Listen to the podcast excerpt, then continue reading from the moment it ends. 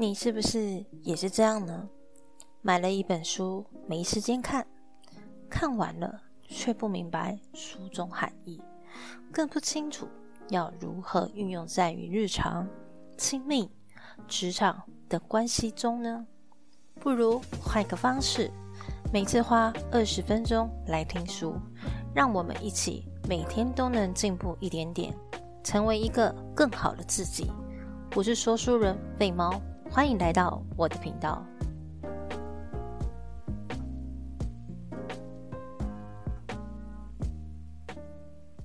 嗨，大家好，我是飞猫，欢迎来到我们第二集。好，我们今天要讲什么书呢？其实我要讲就是我从亚马逊学到的事件是这本书颠覆之声。那我今天会大概拆六个模组跟大家分享，就是。呃，我希望只在听的时候呢，希望就是读者们就是跟着这每一段继续去引发去思考。第一个就是我对亚马逊的印象，然后第二个呢就是这本书到底在跟我们说什么，以及亚马逊呢，他们它的这是重点，就是顾客的理念是什么，它的商业模式很特别，然后在它的管理体系。那这段呢比较长一点，所以我大概估计可能会分上下集啊。对，然后再就是他们常讲的，每天都是第一天的创业精神是什么？后来我今天跟大家分享，就是了解亚马逊对我们有什么用，好吗？好，在一开始在细说之前，还是要跟大家分享，就是呃，来到第二集，我的心内的心内 想法是什么？硬要讲。其实没什么，就是大家想要分享。因为其实像我自己本身就是上班族，我一天上班大概十二个小时，从中午十二点到晚上十二点，也有到十一点。其实这段期间，其实已经用掉我的太多的时间了，所以我没有太多时间去看这本书。但是呢，如果说我一周三更可以看完三本书，我个人觉得我超强的。虽然还会有更多的人比我看书还要快，但是我秉持一件事情就是。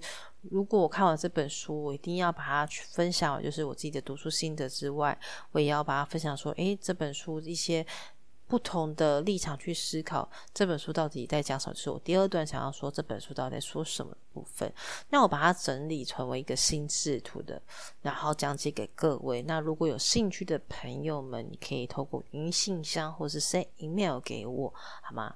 好，不话不多说，我们就直接开始吧。在一开始之前呢，就是想就是大家一起来了解一下，就是你跟我对亚马逊印象是什么？其实我自己坦白讲一点好了，我对亚马逊印象其实没有到非常多，我只知道是它是 Amazon，然后它是个电商，可以我想买什么东西都买。都可以买到，就像之前在疫情的时候还没有到很爆发的时候，我记得有一年，呃，是前年吗？我真的忘记，就是口罩这件事情。然后那时候不是大家很多人在买口罩嘛，然后其实都买不太到。人家就讲说，亚马你可以在亚马逊买到口罩，它很快送送过来就很快。我就觉得啊，这跟虾皮跟那个 PC 用不是都一样吗？不，他说不是，是 Amazon 它是无所不卖，就说它除了什么电啊、空气。买不到之外，基基本上都买，其他都买到，我都觉得干超屌的。后来我才认真的去了解亚马逊这件事情。亚马逊它的起源还是从读书开始就开卖书的，后来把它进阶为像电子阅读器那个 Candy 吧，我的英文真的有点超糟糕。后来还有研发就智慧型喇叭，我记得好像现在好像没有在卖吧，好像有，希望有人跟我更正一下。好，这主要。比较重要一点，我相信大家应该都有印象，是亚马逊的无人商店、便利商店，很屌啊！就是就像呃，我想一下，就像之前的那个 Seven 无人商店一样，它是后期去仿效亚马逊、亚马逊的一个商业模式，所以我相信大家应该有在对亚马逊起出一点概念了吧？好，首先。接下来呢，我还是要介绍这本书啊。这本书其他的作者是，他是全球管理大师瑞姆·肖莱，他其实担任了蛮多知名公司的商业顾问。我相信大家都很清楚，就是水燕、可口可乐还有杜邦。其实他蛮特别，就是他其实擅长透过企业的故事以及案例，去引导各大的公司去成长。对他曾经出了一本书，一本书的书名叫做《执行力》，它里面的名言蛮特别，我想这边跟大家分享一下，就是没有执行力哪来的竞争力？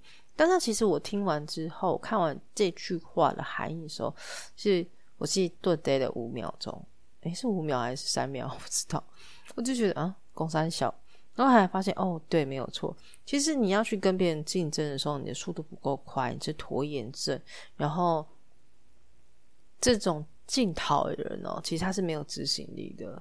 所以我个人觉得哦，难怪他在高阶主管其实常流传的一句话，我觉得蛮有用的。后期呢，其实我也可以跟大家说，其实你可以透过这本书，可以去了解瑞姆·夏兰在他眼中亚马逊公司是长怎样的。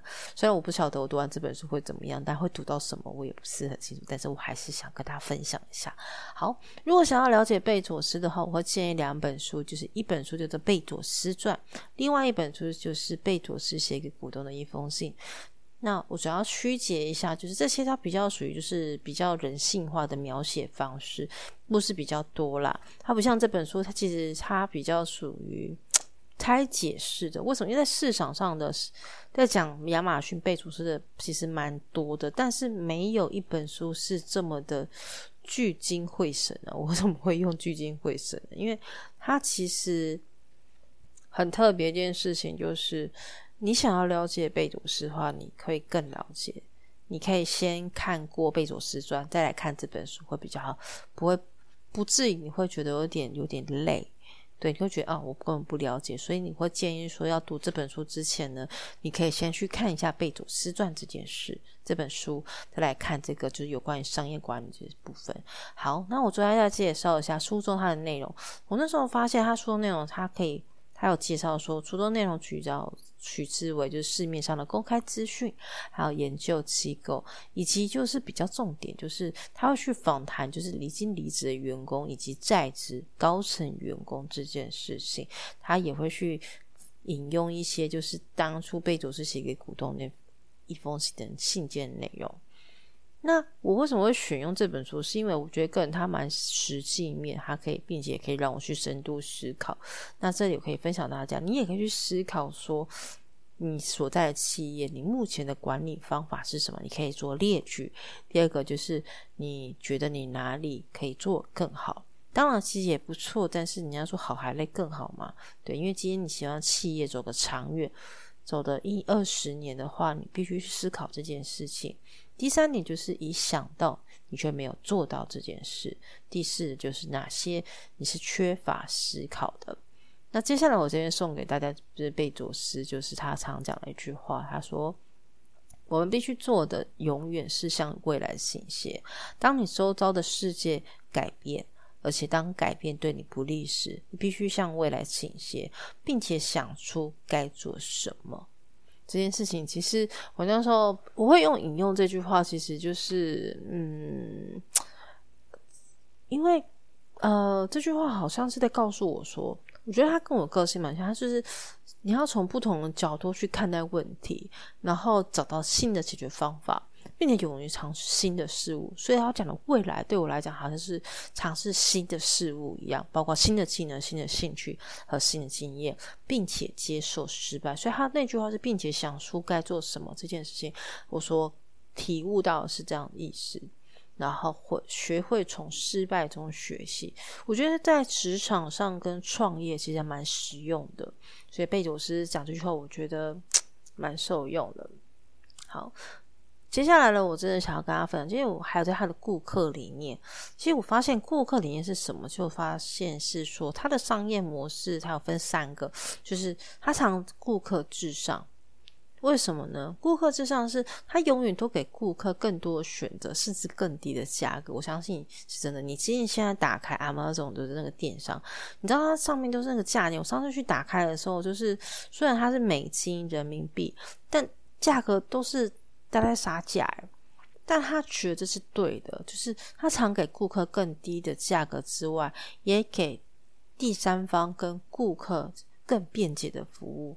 为什么呢？我们先讲顾客好了，因为他为什么他会只做这更多给顾客更多的选跟更低的价格，是因为他了解到一件事情，就是顾客永不满足。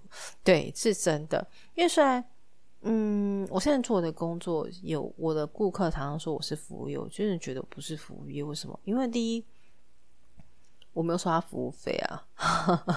好。或许是可以这么说，但是如果我们从创业的角度的话，的确，消费者永远没办法满足。为什么？他总是想要更多。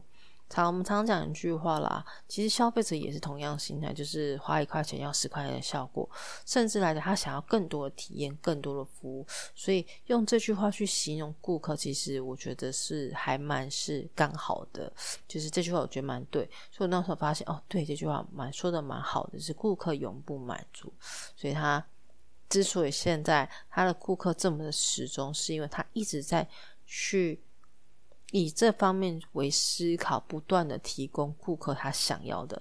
当然，他不能去满足于现状是什么，是因为他就是说，如果当顾客已经被满足了，他没有再需要的话，其实对他来讲，哈，好像是没有什么太大的，没办法，太多的一些的经济价值。对我来讲，他的想法是这样子。然后再是他拓展边界。是为什么？因为他有在一本书是写给股东的第一封信的时候，他讲说一件事情，就是我们一切都要看长远。其实这边有个小故事可以分享大家，就是其实，在刚开始亚马逊在初创期的时候，其实没有赚钱的。为什么呢？因为当亚马其实。怎么想？我要怎么去？我先整理一下我的词汇好了。好，这样讲好，就是当一间公司在赚钱的时候呢，其实他应该是把这些的盈余分给股东哦。照理来讲，以现在的商业模式都是这么做，没有错。大多数的公司这么做，但亚马逊、贝佐斯是不一样。贝佐斯是把这些赚到的钱再去投资未来。未来就是，比方说，像我们一开始我讲的，就是，呃，好像是他那时候开发了很多东西，投资不少。我相信大家也应该也不太知道，就他其实有投资医疗、投资电影这件事情，对，真是蛮强的。所以那时候股东这时候对他这样的做法是很不能去做理解的。但他写给股东的封信是一切都要看长远。其实他当初这么做的决定。是对的，也是造就是说，现在亚马逊越来越多，它不是只有在卖出，所以那时候我相信，如果我是股东的话，我其实也不太能谅解。但是他秉持一点，就是因为我们都知道顾客永不满足，所以说。如果以这个方面来思考的话，我觉得蛮好的。就是，呃，它不是只有卖出，像我们如果我只这样，我觉得它好像是，嗯，就是我拥有的商品好了。如果我拥有一个卖出的商品好了，我只满足就是想要看书的客人而已，但我没有办法满足其他的其他方方向的一个购物的客人。所以他这么做，我觉得他是有道理，是有迹可循的。对，所以他是。有在投资，就是影视、还有游戏、还有娱乐、跟医疗。所以说，你本身就是一个初创期的公司，或是说有想要，嗯，有想要就是投资未来的话。个人觉得说，哎，你可以参考，但是呢，我不建议照搬，因为其实要贝佐说的常就是今天瑞姆下要常说，他不建议照，因为当你想要你今天读到这本书，你觉得哎他的想法还不错的时候呢，会建议你先思考一下，就是我刚刚前面有分享一件事，就是说你现在你在这个企业管理方法是什么？第二个就是你哪里可以做更好，第三个就是你已经想到但没有做到，第四个就是哪些缺乏思考。所以接下来我在分享的时候呢，就是如果觉得这一块你觉得有兴趣，想要放在你的职场的话，我会建议你先等等，你先把这四句话呢，就是把它列举下来之后，你再把你再看，诶，你刚刚取得不错的建议来做这个总瓜总和会比较好一点。好，接下来我们要讲的核心的东西就是亚马逊的管理体系是什么呢？它管理体系其实有分，就是人才招募、数据支撑，然后创新引擎跟决策机制。首先呢，我先讲就是他们的人才招募好了。其实他们其实蛮看重一点，就是人才招募。为什么？贝佐是常讲一句话。你的人就是你的企业。当人不对的时候，什么都无从谈起。当初贝佐斯其实他们就是有一个职称叫做抬抬杠者，那个称干挑的抬抬杠者，对抬杠者。这个意思是，他是在提高面试的评选标准。呃，怎么说呢？就是像我们每个人在面试的时候，我想要解就是他们的面试比较特别，就是一个面试，就是有好几个面试官，然后就会有一个抬杠者，然后去面试每一个。呃，面试完结束之后，这个抬杠者就是去问他，去问这些面试官他有没有通过。那如果说他的通过的话，就说：“诶，你觉得这个面试者录取的话呢，他是因为什么样原因？”他会询问每一个人的意见。就好比说，就是大多数的企业好了，它本身就没有这个支撑，所以说就是呃，我觉得这样讲有点就是不太好意思啊，就是。呃，有些人就是常常会走后门这件事，他在避免这件事情，然后甚至呢，他把这件事情是很严格的看待去做筛选。也就是说，当十个面试官去面试一个面试者的时候呢，当所有面试官都一致认为这个面试者一定要么一并录取的话呢，他会提高他的标准，甚至会询问说：“诶，这个面试者你之所以录取他的原因是什么？”所以这是抬抬杆者的用意来源，他们这个，他们这个的职位很特别，真的不止特别之外，他们这个职位他会是轮流，每一个人会轮流轮得到，所以并不是说就那个位置就一个人哦。为什么？因为他要保持公正、公平、公开这样的抉择，他为了确保他的企业是对的，永远都要做正确的决定。好，那我们。回归到一件事情，就是我刚刚讲，就是如何定义正确的人。亚马逊它是如何定义正确的人呢？好，我们今天就是玩个小游戏好了。今天假设你是一个面试官，你会怎么出题？那我先一个范例参考，就是好，首先你先了解自己要得到什么答案，就是你的人才是什么好了。第一个，对我们公司有什么了解或想法？第二个呢，过去工作中的故事，比如你最风光的时刻，或者你最喜爱的工作项目是什么？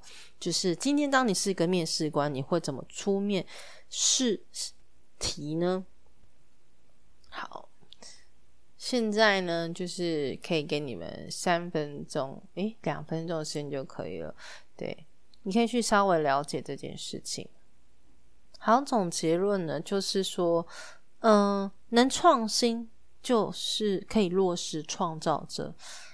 他其实在透过这样的模式呢，就是。锻炼出他的员工有舍我其谁的精神，甚至他希望员工内心能够强大，承受失败。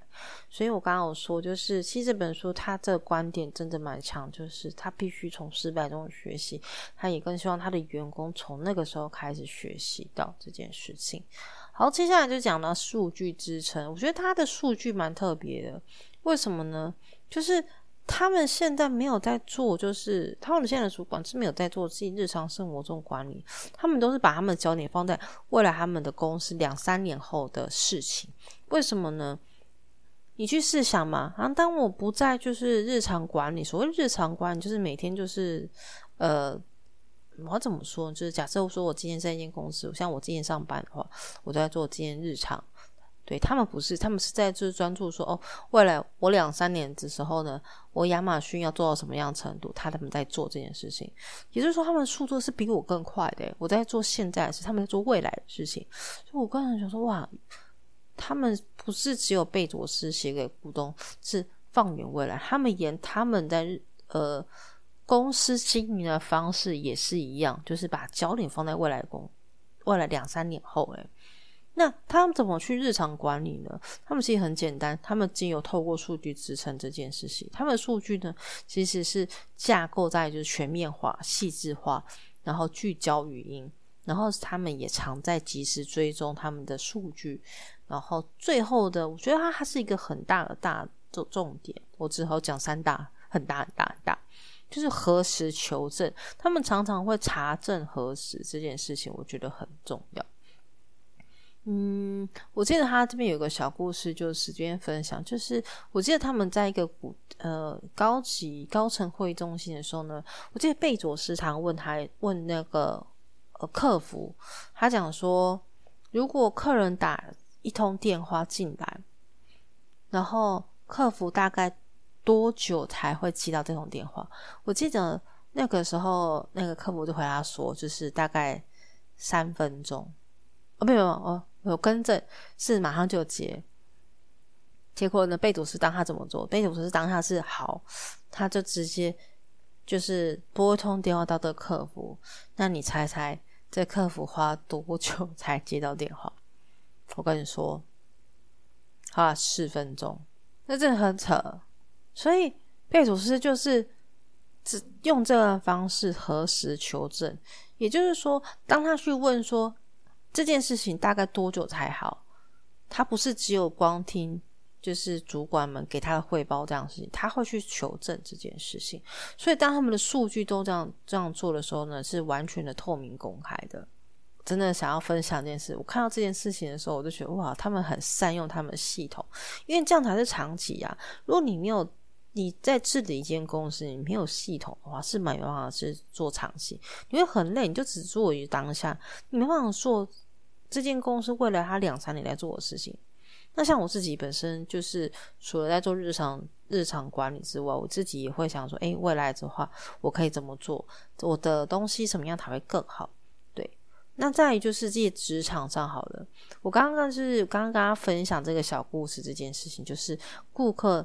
他装洋就是贝佐斯洋装顾客来客服中心，他只能花四分钟的时间。这件事情呢，就是说，如果你是一个职场管理者的话呢，你不仅要信任你的部下之外呢，但是你要学会一件事，是查证事实，就是核实求证这件事情。你这样才能及时追踪，就是说他们给你汇报的事情是不是对的。因为当这件事情如果没有去做纠正的话，其实它也是会影响到就是公司企业的。文化跟形象。好，接下来呢，我将跟大家分享创新引擎。为什么会讲？我把这个段段的创新引擎，就是我主要想跟大家分享，就是亚马逊如何面对失败。就是我前面有讲说，就是接受失败，学会从失败中学习。好，为什么呢？亚马逊它是一个不怕失败跟持续探索的呢？为什么会这么说呢？其实，在二零一八呢，他有写给股东一封信。这宗这封信就是他损失高达数十亿美元重大失败是什么？其实，在亚马逊，他曾经开发一个一个 iPhone。那这件事其实之后，他好像那时候不是卖的非常好。后来呢，就是整个收掉他这个专案之后呢，他们还是一样，就是虽然他已经资金已经衰，就是衰退了，但是问题是他们接受他们。的失败之后，他们后面有去，因为他刚开始是呃，我那时候我记得他是开发那个亚马逊手机 Fire Phone 之后，他后期就会有智慧型喇叭，还有智慧型语音助理这件事情，就是亚马逊这件事情。如果没有 Fire Phone，就不会有智慧型喇叭跟语音助理。也就是他们的精神是说，虽然我开发产品失败了，然后导致我资金呃减缩了，但是他告诉告诉他股东说，虽然我损失高达数十亿美元。虽然我是我做了这件失败，但是我们要持续去面对失败，要持续探索去开发。如果当他没有这个精神的话，其实后面这些智慧行运助理，我觉得是不可能会出来的。所以，呃，贝佐斯常讲一句话，就是努力规划和拟定策略是指定投入的结果，可以用来衡量决策的品质，但不要完全拿来成败。就他看见说，哎，我已经。我已经开发出来，虽然它最后它不是销量不是卖的很好，但是我们在我们要去 enjoy 这个过程中，所以我个人觉得，嗯，贝佐斯他是一个非常有创新，比较像你现阶段就是马斯克的概念，对，但是他们两个是不同方向的。好，接下来呢，我就要再讲就是两个披萨小组，因为我比较想要讲这件这段的话，是因为是说他们比较特别一件事，就是。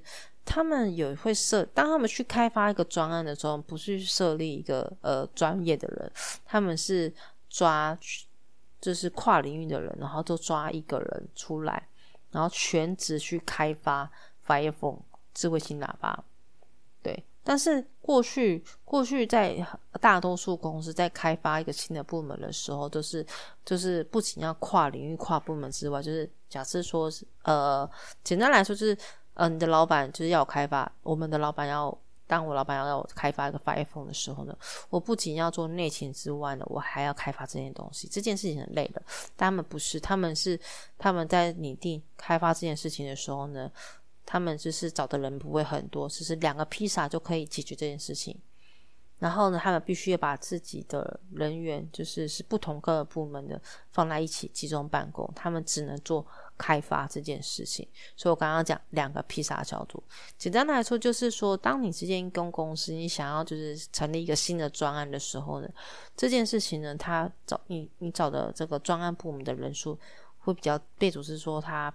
自己在做的时候呢，他们是人数不能找太多。呃呃，我觉得两个披萨，我觉得我就算一算的时候，大概一个披萨大概六个吧，那两个在十二个，对，大概抓十二个人。然后他必须只能开发，不能做其他类型的工作，因为这样他才会有专注力这件事情。所以我个人觉得，嗯，这是他们在面对他们创新的时候是如何去管理的这个政策，我觉得蛮重要。然后在这边分享大家。好，接下来我要讲决策机制呢。我为什么把它申请决策？是因为如果你是一个团队的话，你要如何提高决策的速度？好，这边分享给大家最领导的原则就是速度对业务都很重要。那决策怎么分呢？决策有分两个，就是生存死亡，二就是常规决策。生存死亡呢，就是绝对的真相，而常规决策就是大。胆的授权，然后加上你的数据去支撑。好，我这边可以分享，就是说为什么它的意思是什么？所谓的就是生存死亡的话，就是说你必须生死存亡的意思，你必须要知道这件事情。所以我开发发一份好了，它的真相是什么？好，但它有可能是呃会成败啊，这件事情类似这样子。那常规决策的意思是说，当你呃。你日常生活中一般下属都能够决定的事情的话呢，你当一个主管的话呢，你要去授权给他们。包含你要怎么去后续追踪呢？是数据追踪、数据支撑。我后面讲讲数据支撑这件事情，就是何时求证。对，就像贝索斯一样，就是这样子看待这间公司的对决策机制，在他就是这样子提高他的决策速度。那贝索斯也常讲一句话，就是人生的遗憾是错过，所以你要思考怎么做让遗憾最小。这件事情其实非常重要的。好，这就是他们。介绍他们的管理体系的部分。好，接下来我要介绍就是每天都是第一天，就是他们的创业精神啊。对，他们的组织文化呢，就是我不知道大家知不知道商增商减这件事情。好，他们坚决反商，他们坚决是说，我们每天像始终创业第一天精神。那我相信热力学这件事情，如果大家想要更了解的话，你可以去看热力学商增跟商减这件事情。好，那。这边呢，你店很要的那我要怎么就是维持第一天呢？那不能第二天吗？第二天其实好，我在引发大家思考电视，你可以试想一下，如果你是一间企业的老板，好了，你会怎么做？为什么？好，你可以去思考这件事情。那贝佐斯呢？他的他是一间企业的老板，他主要是秉持就是顾客至上，他抵制形式主义。然后第三个呢，他在为他要自己要。有危机意识，他要拥抱一些新资讯，就是说，他不要想说，就是学求的这间公司就稳稳的就好了。对他不是，他是比较是，他是，嗯，我要怎么去解释这一块？就是说，他比较想，如果用现代人在说明的话，应该就是想要做更大，我要跑最快，跑快一点。对，所以他这样包含他的决策的时候呢，他就是会大胆授权给别人，这样才能。让他的团队的决策速度再更高一点。重点是第五个，我觉得蛮好的一些分享，就是不骄傲自满了。其实，在不管以上对下，以下对上好了，就是当你的工作态度是不骄傲自满的话，其实，在不管你今天是上新还是主管好，其实都站得住你自己的位置，因为。当一个人骄傲自满的时候，就会停滞不前，停止学习了。你有些开始安逸这件事情，我觉得个人是不太好的。好，接下来就是讲官僚主义，就是他也不会官僚主义这件事情，我觉得蛮好的。他其实是就是像很像是说，我刚刚前面就是就是抬杠者这件事情，就是他避免就是走后门，就是他要求他的员工就是非常的有实力，然后也看待这间员工好。接下来呢，我想要跟他最后的这总结分享，就是如果了解亚马逊对我们有什么用？其实，嗯。为什么呢？其实，如果你是一间企业家的话呢，你要对你有什么用？